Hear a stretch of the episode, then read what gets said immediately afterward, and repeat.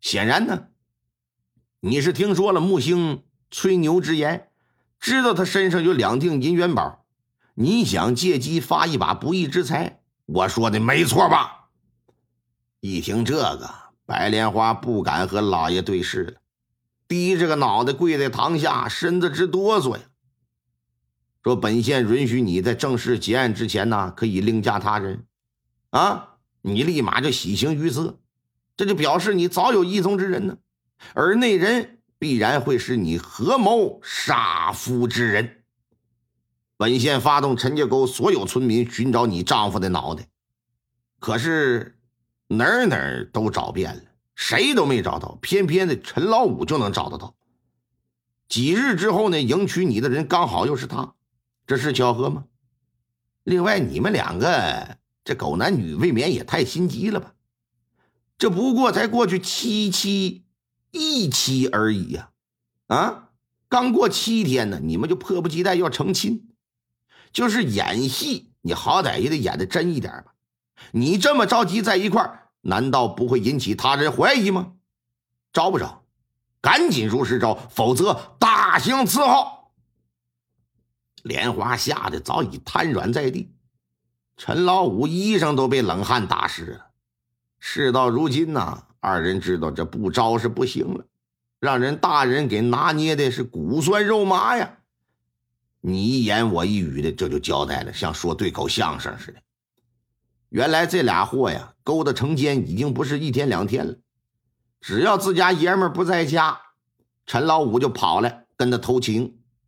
俗话说得好，好事不出门，坏事传千里。这种事一回两回能瞒得住人，时间长了，村里人都知道。闲言碎语的就传来传去。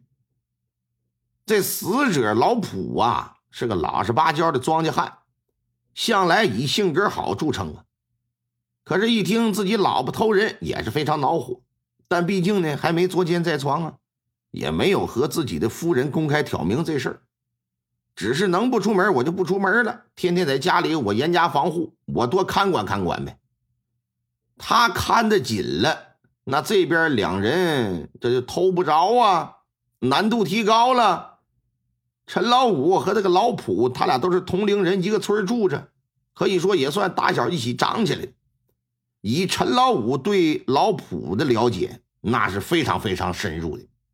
他知道这个人爱财，为了能够长久的跟莲花在一起勾搭连环，这么一天呢，陈老五就拿点酒菜来到他们家来了。跟那个老普啊开诚布公的进行了谈判，直接就说：“我喜欢你媳妇儿，你媳妇儿对我也有意思，你俩搁一起，其实这名存实亡了。你还不如你把你媳妇卖给我呢。你说这要不要脸吗？”老普一看你俩，哎呀，这都不背人了，照事儿讲话了。那不行，咱仨搁一起过呀。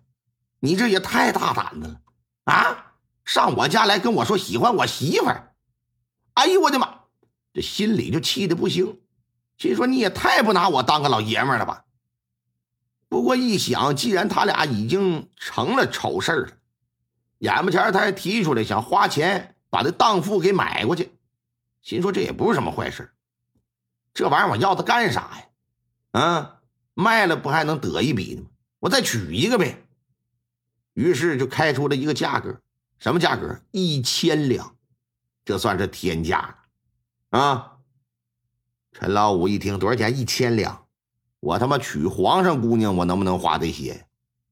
你别说我呀，你就把我们整个家族都卖了，那也就能卖出个二百两银子呗。这一千两，这不可能的事儿啊！说你诚不诚心呢？你往下降降，你好好的，你再谈谈。可人家是分毫不让，态度坚决，表现你拿出一千两来，哎，这莲花你领走。拿不出来，你俩以后别想见面，我哪也不去，就搁家里看着。价格谈不拢，俩人就吵起来了。之后这就大打出手了。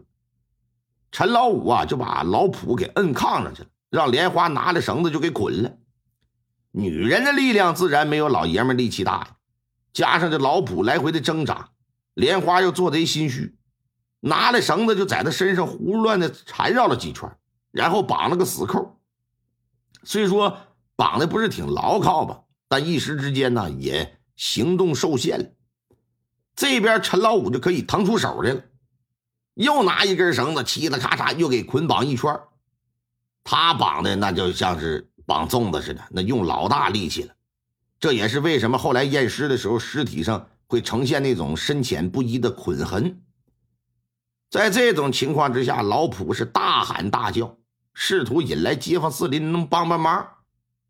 陈老五一看我让你叫，把桌子上的一个破抹布就塞他嘴里了。俺说老普，你最好把那莲花低价卖给我，我现在还能跟你谈买卖，这是给你脸啊！要不然他妈没你好果子吃。这时莲花在一旁咬了咬后槽牙，说：“老五啊，事到如今了，闹到这个地步了，跟他废什么话呀？干脆一不做二不休，杀了他算了。不然，就算他现在同意了，日后那反悔不也麻烦吗？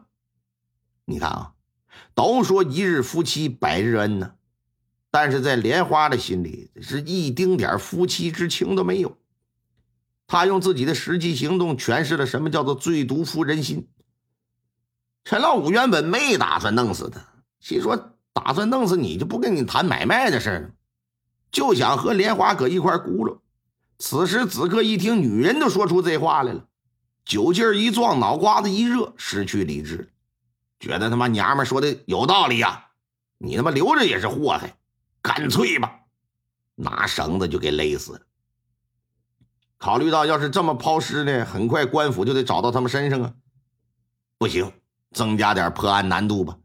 上厨房拿来一把菜刀啊，几刀下去把脑袋就给砍下来。之后趁着夜半三更，两人背着无头尸就来到村外的山脚下，扔到枯井之中。回家之后呢，陈老五让莲花找了个破布把脑袋裹起来，自己拎着脑袋出去埋了。原本以为这事儿就这么过了，却不成想，因为木星吹牛逼，哈哈，嗯，还有县太爷发布的悬赏通告，就勾动这对狗男女贪财之心了，想利用这老普死鬼呀，我再赚上一笔。